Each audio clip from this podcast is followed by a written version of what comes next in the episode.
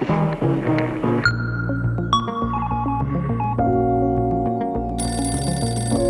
Tu te souviens, au commencement, vers l'an 2000, il y a eu des blogs. Et puis, les médias ont vu débarquer les infographies en ligne, les cartes animées, les sondages, les quiz, les web documentaires, les petites œuvres multimédia, les diaporamas sonores. Et puis, il y a Twitter, les tweets live, les tweets clash, les tweets threads, les live Facebook, les vidéos carrées sous-titrées. Et puis aujourd'hui, c'est les stories.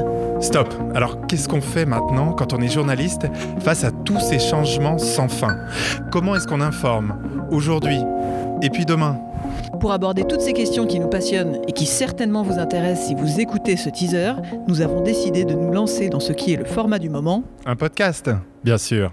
évidemment. Avec ce podcast, nous avons décidé de prendre le temps, en aparté, de rentrer dans la fabrication de l'information avec un de ces artisans qu'on trouve particulièrement innovant et on va lui demander de nous faire rentrer dans une de ses productions.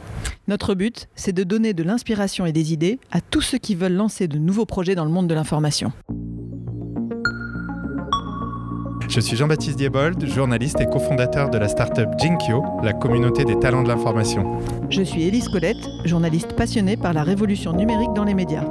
Abonnez-vous dès maintenant à Aparté, le podcast de Jinkyo, sur toutes les applis de podcast et on compte sur vous pour partager l'info.